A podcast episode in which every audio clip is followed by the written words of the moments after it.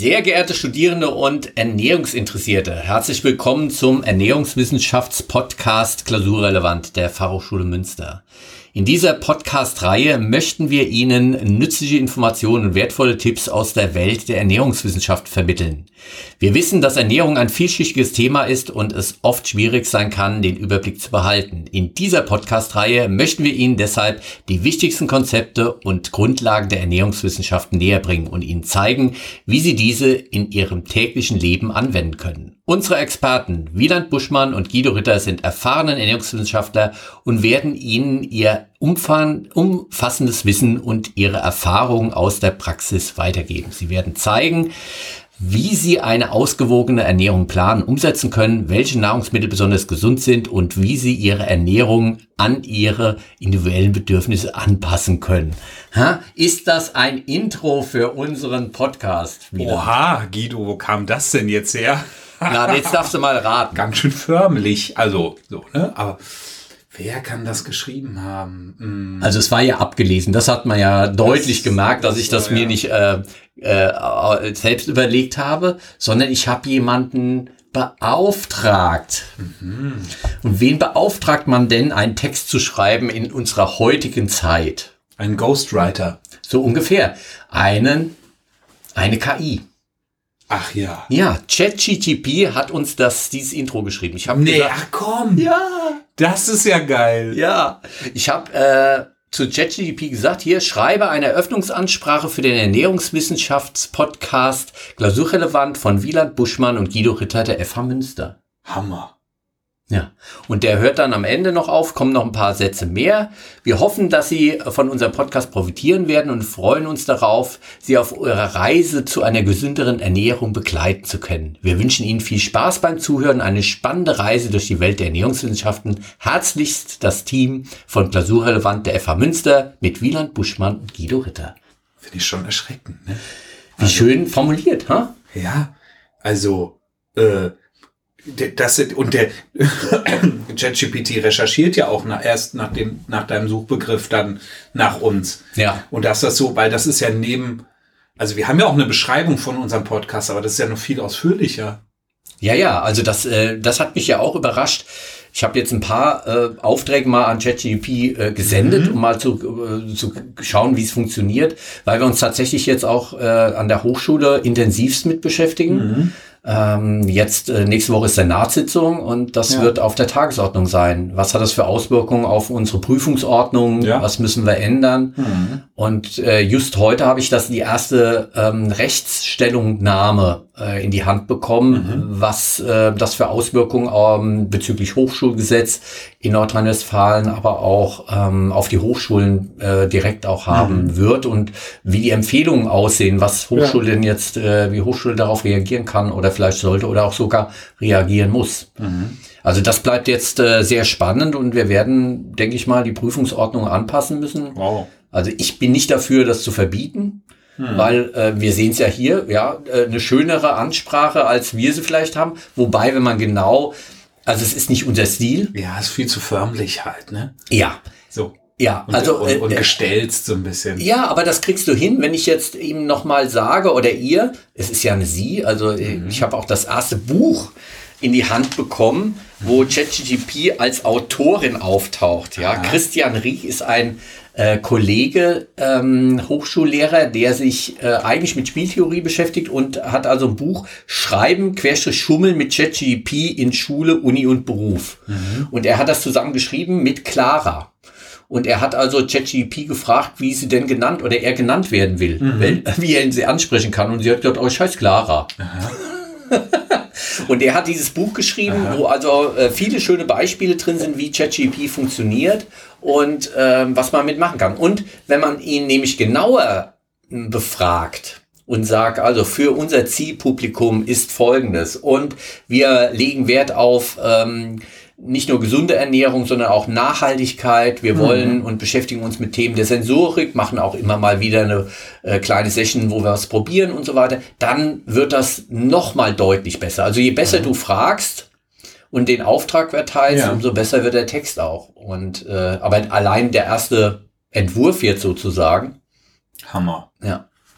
Ist schon äh, überraschend und ihr ähm, werdet dann beim nächsten Mal vielleicht auch zu Hause mal überlegen können, ob äh, die, das nächste Intro, was wir ähm, äh, bei unserem nächsten Podcast geben, denn äh, noch tatsächlich von uns selbst kommt und ihr könnt mal überlegen, ob wir wirklich hier vor euch sitzen oder ob wir auch schon äh, KIs sind, die sich da miteinander unterhalten. Vielleicht muss ich dich mal kneifen, um zu gucken, ob du kein Roboter bist. Ja, es gibt erste Untersuchungen, äh, dass äh, Menschen, die mit ChatGP wirklich chatten, also äh, sprechen, ja. Ähm, es äh, zum größten Teil interessanter finden, als mit ihrem Partner oder Freunden zu reden. okay.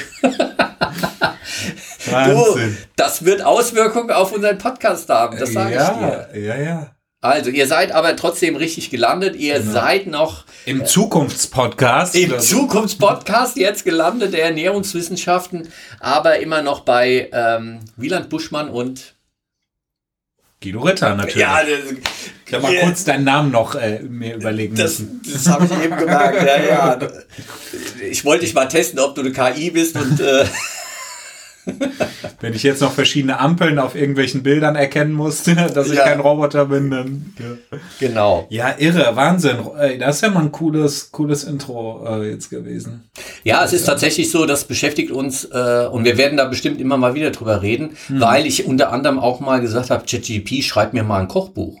Hm. Und ich äh, kann das mal ähm, in die Shownotes reinbringen, was äh, dabei rausgekommen ist. Ja.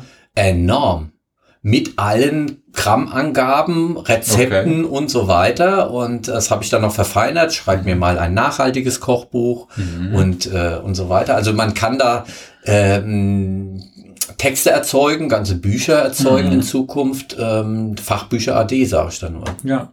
Und ich habe das, äh, ich habe tatsächlich das auch schon mal genutzt. Äh, mein Schwiegerpapa hat damit so ein bisschen experimentiert. Er hat gesagt, gib mir mal eine Fragestellung. Und ich sollte ja in Las Vegas, wo ich da war, äh, Ende Januar, sollte ich auf Englisch einen Fachvortrag über Kaffee halten, ja. ne? von, von, der, von der Bohne bis in die Tasse. Und der hat mir den auf Englisch übersetzt. Und das ist natürlich echt ziemlich bequem. Der ist in allen Sprachen gut. Der mhm. ist in allen Sprachen, auch in Angolisch oder äh, in, in, in Namibianisch mhm. oder ähnlichem. Und da kommen wir schon zu unserem ersten äh, äh, weiteren Thema. Ja. Namibia ich weiß gar nicht, ob es Nabiamisch heißt, keine Ahnung. Egal, müssten wir bei ChatGP mal nachfragen mhm, beim nächsten Mal. Genau. äh, äh, tatsächlich, also wir haben einen, äh, einen Studenten aus Namibia, der uns äh, beglückt hat mit einem Muster eines Pilzes, der nur in Namibia wächst. Mhm. Omayova heißt dieser Pilz. Du hast ihn sogar mitgebracht hier, der ist in getrockneter Form. Sieht ja. recht unscheinbar aus irgendwie, ne? Langer Stiel, ein Hut.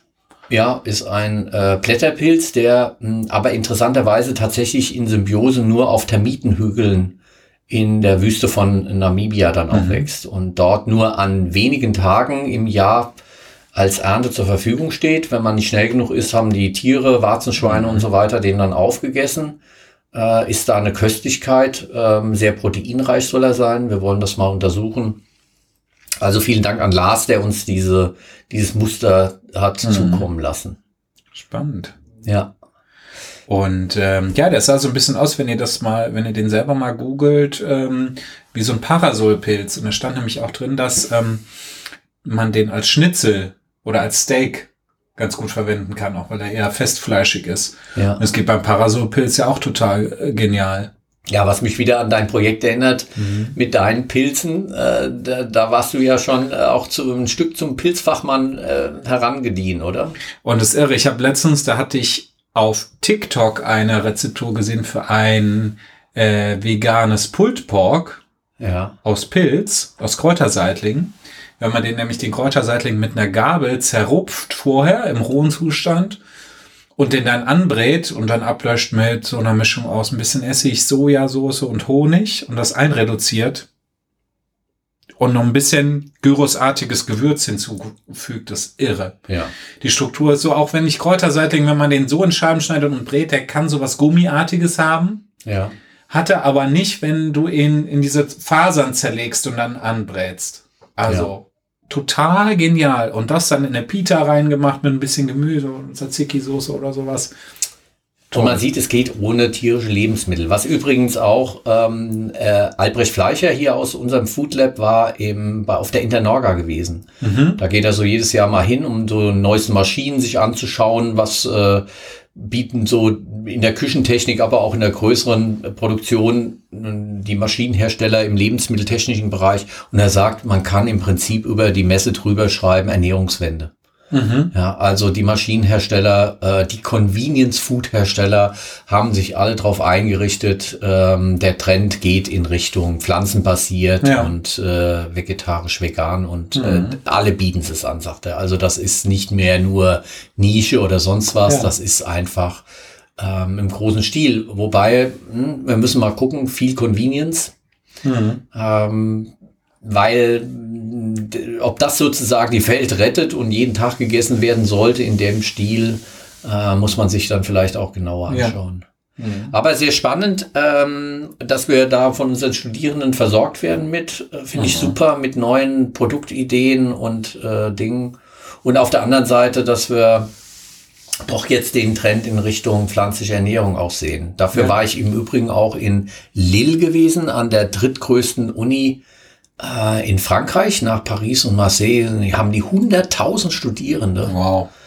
Ähm, das sind drei Hochschulen, die sich zusammengeschlossen haben und an einer von den dreien ähm, war ich gewesen und habe auf äh, Englisch, mhm. äh, Gott sei Dank, Französisch wäre nicht gegangen. Hättest du ja ChatGPT fragen können. Ja, genau. Ja. Er setzt mich dann auch in meinen Vortrag genau. wahrscheinlich demnächst. Ja. ja. Ähm, tatsächlich noch mal kurz ChatGPT. Pfiffig fand ich ja, hat mal jemand gefragt, ChatGPT, äh, inwieweit wird denn, welche Berufe sind dann in Zukunft betroffen mhm. von deiner ähm, Innovation, dadurch, dass es dich jetzt gibt? Und äh, er sagte im Prinzip alle, außer denen, wo Empathie und direkter Menschenkontakt da auch unbedingt notwendig ist, wie Pflegeberuf mhm. und so weiter. Ja. Aber alles andere gerade auch so bürokratische Dinge, wo Texte bürokratisch irgendwie aufgesetzt mhm. und behandelt werden müssen und so weiter, das wird sich alles auflösen sozusagen. Da braucht es niemand mehr, dass, äh, der das formuliert oder sonst irgendwas. Also es das heißt, lieber jetzt schon umschulen auf irgendeinen empathischen Beruf. Ich bin schon auf dem Weg dahin. Ja. Aber jetzt war ich noch mal in Frankreich gewesen, habe meinen Vortrag gehalten, ging um Ernährung der Zukunft, ja. Protein der Zukunft, Functional Food und so weiter. Super tolle Hochschule, ein super Food Lab, was die haben und die mhm. haben ein Labor mit einem 360-Grad-Kino, wo ähm, du sowohl Geräusche als auch Gerüche und Temperaturunterschiede in den Raum geblasen bekommst. Okay. Und da stand ich in der Mitte und dann hat die Kollegin die, das Labor angeworfen, in Anführungsstrichen, mhm. und dann war ich plötzlich auf einer Skipiste und mir ist der Schnee ins Gesicht gestaubt. Aha. Ich habe gefroren und im nächsten Moment war ich an einem Sandstrand und um mich rum Menschen, die äh, im Sand gebuddelt und gespielt haben und so weiter mhm. und mir Sand zugeworfen haben und äh, es wurde plötzlich tierisch heiß, ja. Das ja, und hattest du auch so eine VR-Brille auf dazu? Oder? Nee. Genau, das ist der Punkt. Also äh, wir haben uns dann drüber unterhalten. Die haben mit VR-Brillen auch ähm, Sensorik äh, äh, probiert und auch Eye-Tracking probiert und sonst irgendwas. Aber sie sagen, ähm, VR ist einfach nicht inter äh, kommunikativ genug für mhm. Sensorik. Also du sitzt alleine in einem Raum und, und probierst da dein Ding irgendwie. Und es gibt mittlerweile Studien, dass VR nicht die, die Realität gut genug abbildet. Mhm. Aber hier hast du einen gesamten Raum, wo du auch mehrere Menschen reinstellen kannst, die dann in diesen Bedingungen auch interagieren können miteinander. Mhm. Und die müssen nicht gefüttert werden oder sonst irgendwas, sondern die können selbst zugreifen und können dann unter diesen Bedingungen sozusagen sehr real ähm, dann äh, unter hohen Temperaturen, niedrigen Temperaturen mit gewissen Düften oder sonst irgendwie in einer Wiesenlandschaft äh, sich bewegen und da irgendwas machen. Das ist sehr spannend. Sehr spannend. Also es war ein, ein hochinteressanter, sowohl von der Lehre, weil äh, Masterstudierende dort zu unterrichten hat Spaß gemacht, die Kolleginnen waren super in, äh, nett und ähm, sehr innovativ auch mit dem, was sie da machen. Äh, die Stadt ist toll. Ich weiß nicht, warst du schon mal in Lille? Nee. Sehr schöne Stadt. Ähm, gehört schon zu den Schins, also zu diesem Nordfrankreich. Stieß. Stieß. Stieß. Stieß. Ach, ja. Stieß. Mhm. Stieß. Aber ähm, ja, tolle Sachen zum Probieren. Und du weißt, dass du in Frankreich angekommen bist, wenn du in einem ganz normalen Supermarkt in der Kühltheke drei verschiedene Champagner schon gekühlt kaufen kannst. Ja. okay. So ist das. Ja, cool. Also das waren meine Dinge gewesen. Aha. Äh, was hast du denn so getrunken in letzter Zeit? Ja, also da kann ich natürlich erstmal nicht mithalten mit so einer äh, weitreichenden Reise und so einem Erfahrungsschatz, aber ich habe mal ähm, ich wurde vor kurzem zu, ähm, zum Trauzeugen gemacht von einem guten Freund von mir. Aha. Und dann habe ich geplant, was könnte man denn in Münster so machen, weil er auch Münsteraner ist und hier verwurzelt und äh, da wollten wir jetzt nicht wegfahren oder so. Und dann habe ich äh, überlegt, ja, irgendwie so so was mit Event-Charakter brauchen wir. Wir wollten feiern gehen und so weiter, dann später, aber irgendwas mit einem Event-Charakter wollten wir haben. Und dann bin ich auf die Stadtführung vom Münstertourismus gekommen, und zwar auf eine ja. Bierführung, die ja angeboten wird. Und das fand ich total interessant. Also drei Stunden lang gibt es eine Bierführung von einer sehr kompetenten äh, ähm, äh, Dame, die uns da betreut hat und uns wirklich ganz viele Infos zum geschichtlichen Bierhintergrund von Münster erzählt hat.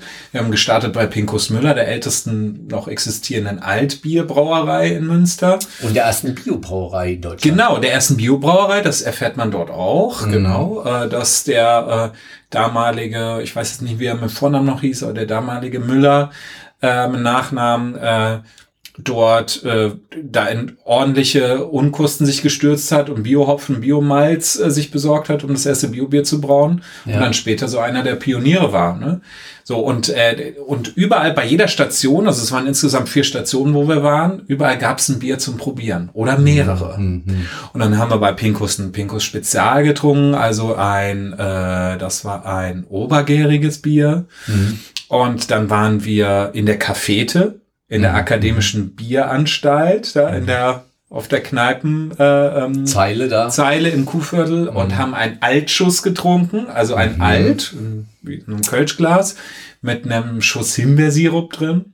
War jetzt überhaupt nicht mein Fall, aber es ist auch so ein Traditionsrecht. Ja, und weißt du, warum äh, da der, der, der Zuckersirup noch dazukommt? Oder traditionell auch in diesen in dieser Art getrunken wird? Ja, also sagen wir mal, der, die, die, der Hintergrund war, dass äh, dann irgendwann in die Bierhäuser oder in die Kneipen auch immer mehr Frauen äh, zu Gast waren, ja. denen das Bier oft zu stark oder zu herb war. Und da hat nämlich die Frau von dem Müller die erste Altbierbowle erfunden ja. mit Erdbeeren dabei. Ja. Und das andere, also das ist ein Trend, klar, ja. äh, weil auch äh, über die Süße natürlich der Alkohol ein bisschen äh, süffiger dann mhm. wird und gerade das Bier, die Herbe auch dann weggenommen wird, das Bittere, aber auch die Säure. Weil mhm. gerade das Altbier zum Teil spontan vergoren und auch der ähm, das Altbier von ähm, Pinkus Müller hat noch so eine Säurenote mit dabei. Mhm. Ich war, als ich das erste Mal nach Münster gekommen bin, etwas äh, überrascht gewesen von dieser Note, die mhm. da mit drin ist. Wir finden sie auch noch bei dem Berliner Weiße mhm. zum Beispiel, was ja auch eine sehr starke Säurenote hat. Und deshalb ja auch mit Sirup dann auch mhm. äh, üblicherweise sozusagen ja. getrunken wird. Wobei die Säure mal eine Zeitweise sozusagen so zugegeben wurde, äh, ohne dass da eine Fermentation noch äh, eine zweite mit dahinter gesteckt hat, äh, mit Milchsäurebakterien, mittlerweile aber auch wieder sozusagen spontan vergoren ähm, draufgesetzt wird, dass eine diese herbe Note, was wir ja auch vom hessischen Appleboy, ja, wenn das also ein bisschen derber ist von seiner äh, äh, auch Aromanote dann auch mit reinkommt. Das war beim Altbier auch früher gewesen, deshalb vielleicht auch zusätzlich nochmal ein Grund, weshalb da Sirup mit reinkam. Ja. ja. also das war interessant, auch so ein bisschen die Hintergrund, dann auch in der Cafete, wo, warum lange ähm, äh, an den Türen in Münsteraner Kneipen, gerade so in den 70er, 80er Jahren, ähm, äh, No Bounce dran Aha. stand. Glaube ich, so hieß es, No Bounce. Weil äh, die englischen äh, Alliierten hier stationiert waren Ach, und die ja. regelmäßig die Kneipen zerlegt haben in Münster und dann irgendwann die Wirte gesagt haben, pass auf mit dem Schild, ja. ihr kommt hier nicht rein. Ja. Ich will nicht, dass mein Mobiliar wieder zerstört wurde. Ne? Solche Sachen äh, haben wir dann auch erfahren und dann äh, ging es weiter zu Finne, hier Craft Beer Brauer ja. in Münster und dann haben wir auch so ein Tastingbrett von Pil Helen, äh, von einem Helen äh, über Pilz, IPA, Scottish Ale gehabt. War auch sehr interessant, das so mal nacheinander wegzutrinken. Und zum Schluss waren wir, und das vereint dann auch uns wieder mit dem guten, unserem guten Freund Philipp Overberg, waren wir nämlich im Bodenturm und da gibt's sein Überwasseralt. Ah, sehr gut. Zu trinken. Und das war der Abschluss. Und das war, ich finde ja Philips Biere ähm, ausgesprochen gut. Also die mhm. sind hervorragend. Jetzt das auch das ähm, Stadtbier, mhm. das äh, 1648er, äh, ganz süffig, ganz hervorragend gemacht. Oder seine ähm, Grutbier äh, gebrauten ja. Biere, wo es also mit Gagel dann äh, dran geht genau. und äh, sozusagen äh, vor dem Reinheitsgebot das Rezept genutzt wird. Ja. So. Äh, sehr schön, dass ihr das auch noch gehabt habt. Und habt ihr auch was über den Bieraufstand in Münster? Bierkrieg. Der Bierkrieg. Ja, wo die genau. Studenten dann vom Rathaus randaliert haben und so weiter, ne? Äh, weil wegen Sperrstunde und so, genau. Äh, äh ja. Da, weil, da ging es auch drum. Weil es eine Umfrage gab, das war so um die Zeit 1900, keine Ahnung, 19 bis 20 oder irgendwo in dem Bereich. Und da gab es in Preußen eine Umfrage, was die versoffenste Stadt im, im Reich ist sozusagen oder in Preußen ist. Und Münster war mit Abstand an Nummer eins gewesen. Mhm. Und das hat den Stadtoberen damals nicht gefallen und daraufhin haben sie dann eine Sperrstunde eingeführt. Ja. Und das hat dazu geführt, dass dann Studenten nun alle auf die Straße gegangen sind und eine Woche wurde also, äh, war Ausnahmezustand gewesen. Ja. Und ähm, der äh, Oberbürgermeister und der Rat mussten am Ende dann ihre Sparstunde wieder zurücknehmen. Und sie haben nämlich auch die ähm, äh, dort To-Go-Biere dann mitgenommen in den Krügen. Man, man füllte sich damals die Biere dann selber ab an Pumpstationen, in der, gerade auch bei Pingus Müller steht noch so eine alte. Und es gab zwei Gefäßgrößen, einen 6-Liter-Humpen, das war der Bullenkopf. Oder deswegen gibt's auch diese Kneipe noch in Münster. Ja. Bullenkopf war der große. Und der kleine waren drei Liter, irgendwie Bern, der kleine Bernhard oder sowas hieß der dann. Diese beiden Humpenarten gab's. Ja, guck an. Und Bier galt, galt damals auch noch als sehr gesundes, nahrhaftes äh, äh, Nahrungsmittel, weil das Wasser, die, die Wasserqualität total schlecht war in Münster, wegen ja. den ganzen Abwässern und Kehricht auf den Straßen und so weiter. Ja, ob das wirklich alles so war. Ich habe letztens einen Podcast da gesehen oder gehört, besser gesagt, ähm, wo es um Mittelalter und die Qualität von Wasser ging mhm. und es so ein bisschen Mythos ist dass also dieses Grundwasser damals oder dieses Stadtwasser dann äh, so äh, verkeimt gewesen wäre oder sowas und ähm, das aber ein schöner Mythos. Aber ein schöner Mythos, dass man da vielleicht von, der genau. Bier, von den Bierherstellern dann auch. Bierlobby. Ja, die es vielleicht auch schon damals gab, äh, miterfunden. Keine Ahnung, müssen ja. wir mal nachgehen. Aber ähm, ja, natürlich war auch Bier ein, ein fermentiertes Produkt, was am Ende ähm, sauberer war, in Anführungsstrichen durch die Fermentation und die ähm, die, die Qualität dann und die Nahrhaftigkeit war natürlich auch gegeben. Ja. ja. Äh, sehr spannend. Also ähm, kommt nach Münster, äh, wenn ihr hier noch nicht wart, wenn ihr den Podcast von irgendwo hört. Hier gibt's et etliches zu entdecken. Man mhm. kann eine Biertour machen äh, muss man nicht unbedingt den Junggesellenabschied feiern oder ähm, macht mit einem Erasmus-Programm, wenn ihr Studierende seid, auch mal einen Ausflug nach Lille oder mhm. in eine andere Hochschule. Wir sind super gut hier an der FH Münster vernetzt mit anderen Hochschulen und Erasmus bietet da eine äh, tolle Möglichkeit, äh, mit wenig Kosten einfach mal äh, ein paar Module woanders zu schnuppern. Mhm. Äh, lohnt sich, lohnt sich. Ja. Und, und dann war ja noch eine Sache in der Vergangenheit, da muss ich ja, muss ich ja schon wieder den Kopf schütteln. Mein lieber Podcast-Partner nämlich hat mich mal wieder, er ist mir mal wieder fremd gegangen. Oh. Du warst in einem anderen Podcast. Einfach hat so. gesprochen? Und ich habe es über Instagram erfahren müssen. das ist mir ja jetzt tot peinlich hier. Ja, im WDR 2 warst du, eine Sonntagsfrage oder so hieß das, glaube ich. Ja, Sonntagsfragen heißt das mhm. äh, Format. Und ich durfte mal ähm, wirklich eine Stunde auch erzählen. Mhm. Ja, also äh, war, war sehr nett gewesen, ähm, tolle Moderatorin und die ähm, hat also hier ein, eine sehr angenehme Art zu fragen gehabt, war nicht so spitz aufgelegt und, und, und, und spöttisch wie du, ja, sondern das waren äh, richtig schöne, angenehme Fragen ja. mal gewesen und dann konnte ich auch mal äh, ein bisschen ausholen. Ja. Mhm. Ja, hat Spaß gemacht. Also ähm, mal zwischendrin woanders. Und ich habe natürlich auch gehört, weil ich ja wissen wollte, was du da erzählst und so, kenne ich ja schon vieles. Aber was, weißt du, was mir aufgefallen ist? Du hast kaum ein Äh war zu hören. Ja.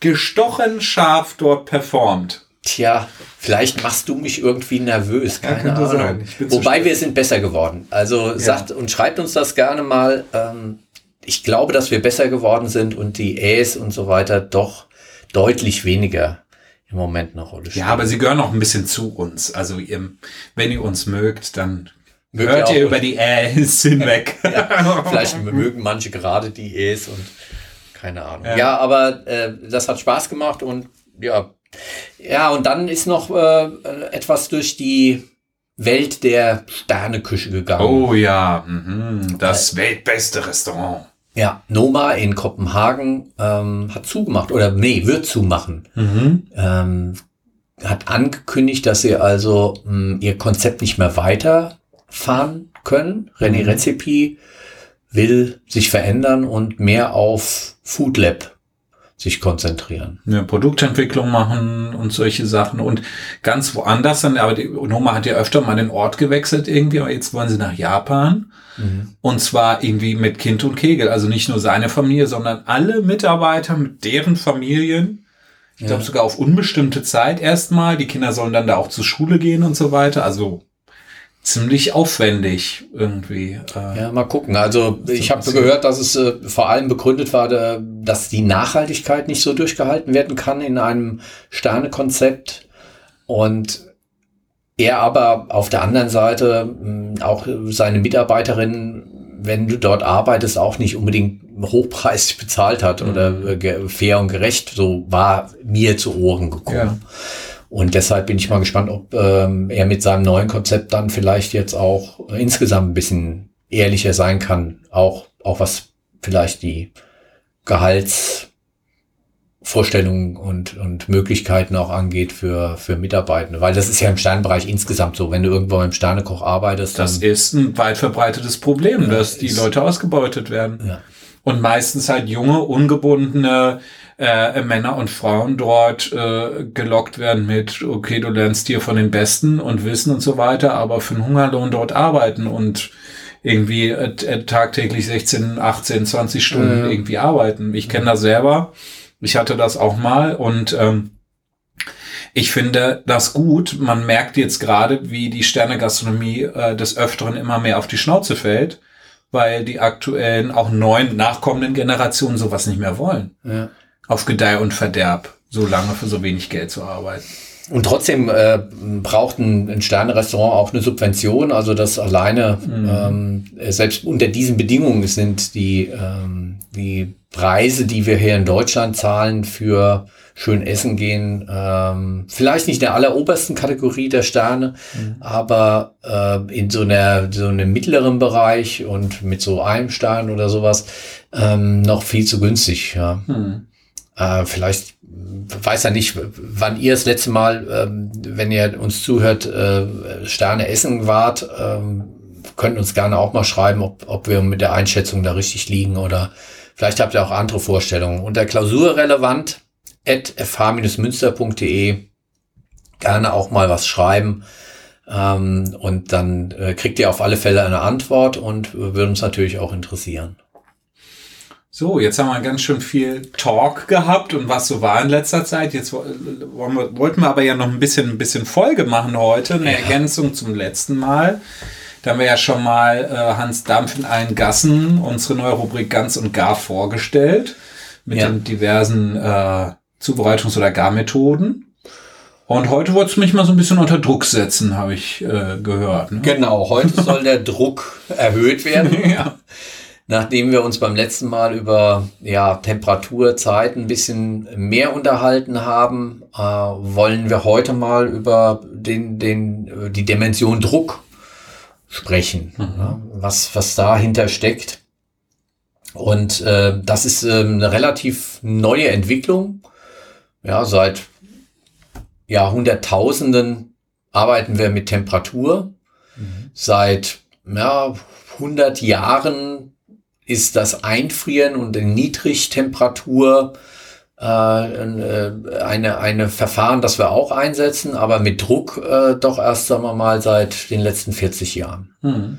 Und ähm, da steckt eine ganze Menge drin. Ja? Also hast du einen Dampfdruck Topf zu Hause, einen Küchenautoklaven? Oder einen Schnellkochtopf? Ja. Ähm, tatsächlich ist, äh, habe ich keinen, aber ich habe äh, vor kurzem im Deutschlandfunk ein Feature dazu gehört und äh, fand das ganz spannend, auch nochmal hier an der Stelle oder dafür sogar eine Lanze zu brechen. Ich überlege echt stark, ob ich mir bald auch einen hole, weil im, im Zuge der ganzen Energieeffizienz und Einsparungspotenziale zu Hause ähm, ist das eine sehr spannende Geschichte, weil du äh, mit so einem Dampfkochtopf dir teilweise sogar bis zu die Hälfte an Garzeit, die du normalerweise für Leguminosen, also Linsen, Hülsenfrüchte oder sogar auch für Nudeln sparst. Mhm indem du unter Druck dieses ähm, diese Produkte in diesem Koch, äh, Kochtopf gast und äh, das die, die Benefits davon sind und das äh, das haben sie auch erwähnt durch diesen ähm, Überdruck in dem Topf, der entsteht, erhöht sich der Siedepunkt. Ja. Äh, also normalerweise kocht ja äh, Wasser bei 100 Grad, aber durch diese äh, ähm, Erhöhung, ich glaube, das sind so 0,9 Bar bis zu 1 Bar, die da Druck draufkommen, äh, erhöht sich der Siedepunkt auf bis zu 119, glaube ich, oder 120 Grad. Das heißt, man hat eine viel höhere Temperatur und kann dann viel schneller die Lebensmittel äh, zu ihrer Gare bringen oder Garzustand, den man gerne möchte. Ja, es gibt also äh, sogar wissenschaftlich die RTG-Regel. Oh ja, das sagt mir noch. Irgendwo klingelt es da im kleinen Reaktionsgeschwindigkeit, Temperaturregel oder auch Van Hoffsche Regel. Ja, mhm. Also wie die ähm, Geschwindigkeit, die Kinetik von Reaktionen sich aufgrund der Temperatur verändern. Mhm. Und da kann man über einen dicken Daumen sagen, als Faustregel ähm, in, in der Physik, dass eine Temperaturerhöhung und 10 Grad Celsius die Reaktionsgeschwindigkeit verdoppelt bis verdreifacht. Wahnsinn. Ja, das heißt also, dass du bei 120 Grad die Garung im Vergleich zur normalen Kochen bei 100 Grad je nach Lebensmittel um die Hälfte bis zu einem Viertel der Zeit früher abschließen kannst. Und das ist schon irre, wenn man sich überlegt, wenn ihr mal, äh, die uns zuhören, mal Bo getrocknete Bohnen oder Kichererbsen ja. oder Hülsenfrüchte ge gekocht habt, wie lang das dauert, bis eine Bohne weich ist, teilweise 40 Minuten auf volle Pulle auf dem Herd. Und wenn man das im Viertel der Zeit hinkriegen kann, so enorme Energieersparnis. Absolut. Ich meine, du musst natürlich höhere Temperaturen, du hast den Druck und so weiter, mhm. Energie geht rein, aber am Ende sparst du mehr ähm, an Energie, auch äh, wenn du höher, höhere Temperaturen brauchst oder kriegst. Ähm, und das ist enorm, was man da so einmal einsparen kann. Das ist das eine. Das zweite ist, du hast ein geschlossenes System mhm. mit allen Vorteilen. Das heißt, äh, alles an Aromen bleibt im System erhalten. Mhm. Es geht nicht durch den offenen Deckel dann in die Küche und lecker riecht's in der Küche, aber das ist ja genau das, was wir nicht haben wollen. Ja. Es soll ja lecker auf dem Teller riechen und mhm. am besten auch noch nicht mal vom Teller weg, sondern im Mund sich dann in unserem Genussraum entwickeln. Ja. Das ist natürlich die, die Kunst auch, die viele verfolgen, dass sie sagen, wie kriege ich also alles äh, in äh, dem Lebensmittel erhalten und da kann also ein Drucktopf schon äh, enorm was beitragen. Punkt eins, weil ein geschlossenes System. Punkt zwei, weil du natürlich auch ähm, viel besser die Zellstruktur aufbrichst. Mhm.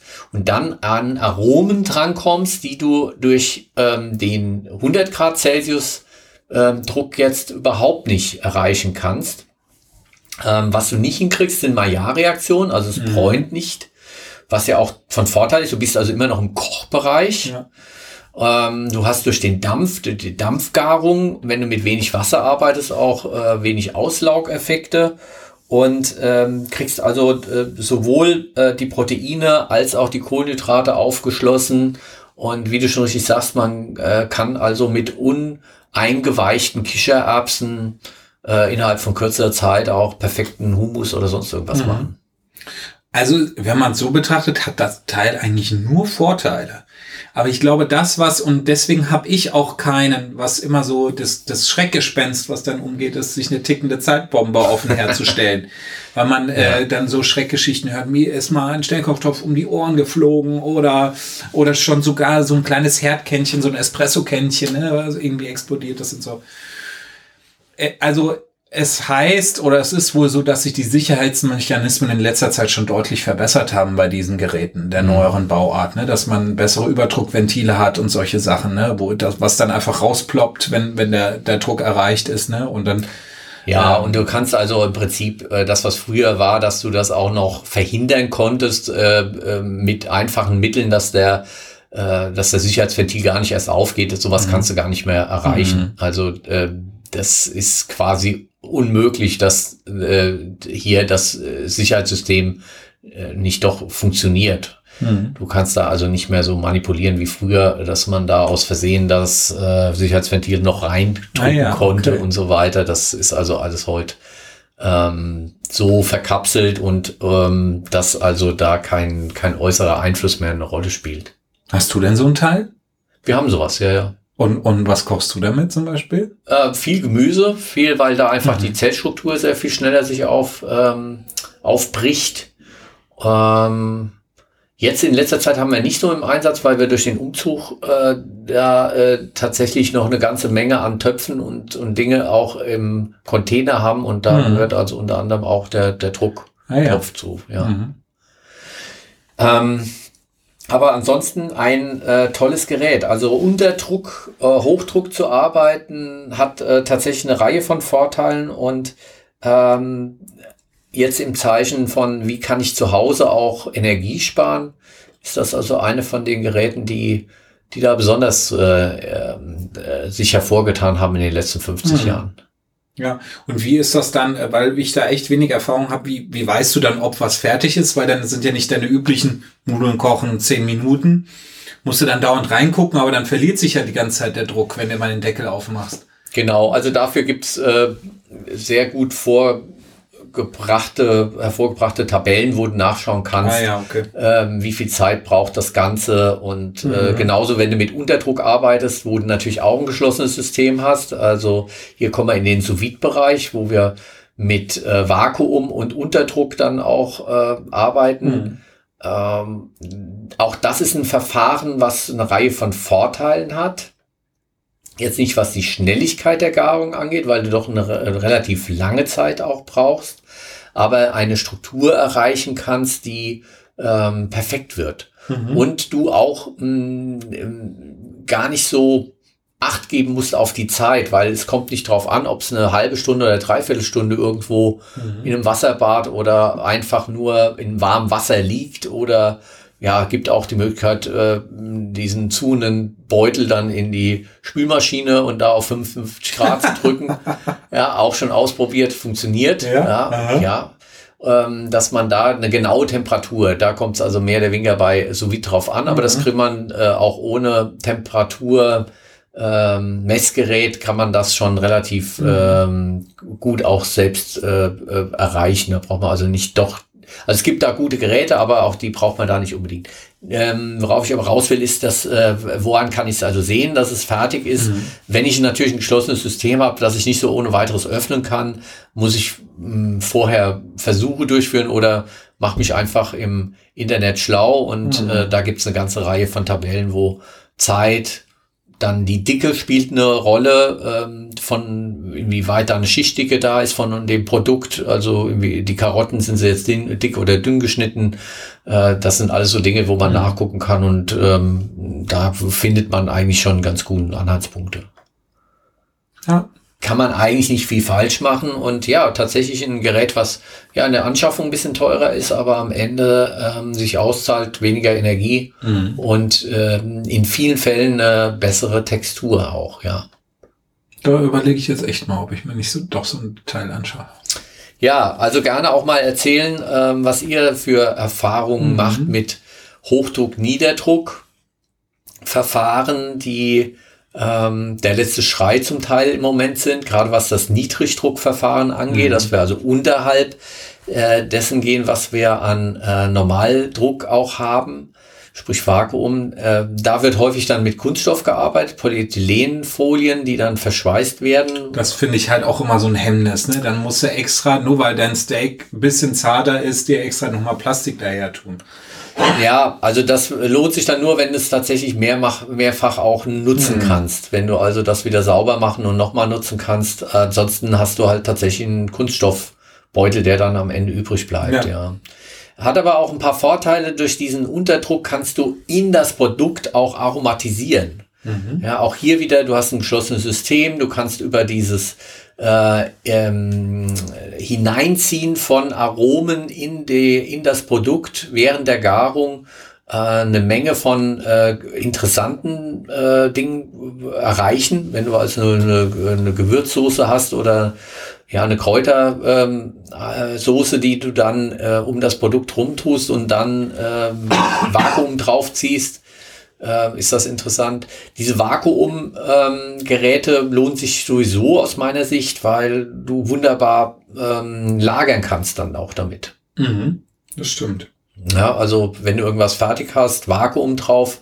Vakuum ist der Feind von vielen äh, Mikroorganismen, alle viel, äh, eine ganze Reihe von Mikroorganismen brauchen. Entschuldigung, brauchen Sauerstoff. Und ähm, von der Seite kann man tatsächlich auch äh, Haltbarkeit damit deutlich verlängern. Mhm. Nachteil tatsächlich bei diesem Niedrigtemperatur- und Niedrigdruckverfahren ist am Ende, wenn du unterhalb von 70 Grad Celsius gehst, äh, dass dann äh, die Gefahr von Mikroorganismen äh, Wachstum immer noch besteht mhm. und dass sie auch nicht abgetötet werden. Das ist tatsächlich nochmal äh, etwas, wo man genauer auch hinschauen muss, mit welchen Lebensmitteln man diese Art von Technologie dann durchführt. Und was man ja dadurch nicht hat, sind Röstaromen. Auch wieder keine Maillard-Reaktion wie beim, beim Schnellkochtopf. Aber was dann halt eben gemacht wird, wenn das Fleisch, sagen wir mal, jetzt bei 55 Grad durchgegart wurde, das dann eben nochmal in die Pfanne schmeißen, eben nochmal anrösten kurz vorher. Gleiches, Gleiches bei Gemüse. Dann kann man es richtig schnell scharf anbraten, bisschen abwürzen, fertig. Genau, also das ist natürlich eine Möglichkeit, am Ende nochmal mit einem Flammengerät nochmal drüber zu gehen, um Kruste zu machen und Röstaromen oder in der Pfanne ähm, dann äh, hat man diese Maillard-Reaktionen, die erst ab 130 Grad Celsius auch entstehen, äh, deshalb auch im Drucktopf bei 120 Grad noch keine Rolle spielen. Äh, die kriegt man tatsächlich nur bei ganz hohen Temperaturen und das dann beim Anbraten, ja. Aber äh, spannende Sache, also Druck äh, oder Unterdruck ähm, ist eine Entwicklung, die auch meines Erachtens noch nicht ausgegessen ähm, ist. Also mhm. da gibt es noch Potenzial. Und dann in Kombination vielleicht auch mit äh, anderen Technologien, also dass man kombiniert. Finden wir ja jetzt im Haushaltsgerätebereich auch, dass wir also ähm, Hitze, Druck und zum Teil dann auch mit äh, Mikrowelle kombiniert. Mhm. Geräte findet, die Strahlung und äh, Konvektion und äh, Wärmeleitung als die drei Verfahren, wie man, wie man Wärme übertragen oder entziehen kann, auch äh, dann miteinander kombiniert. Hm. Äh, das ist dann ganz pfiffig, weil man dann unterschiedliche Texturen erreichen kann, krosse, weiche Texturen aufschließen kann, so dass es nahrhafter auch wird. Auch das äh, beinhaltet das Ganze. Also ist, ähm, da gibt's noch einiges. Hm. Ja, das waren so die beiden gängigsten Druckverfahren, ne? Genau. Und nachdem wir ja so viel schon vorneweg geschwätzt haben, sind wir auch schon fast am Ende dieser etwas ähm, äh, Housekeeping-lastigen Folge. Ähm, ja, aber muss manchmal auch sein. Muss ich. manchmal auch sein. Ähm, ja.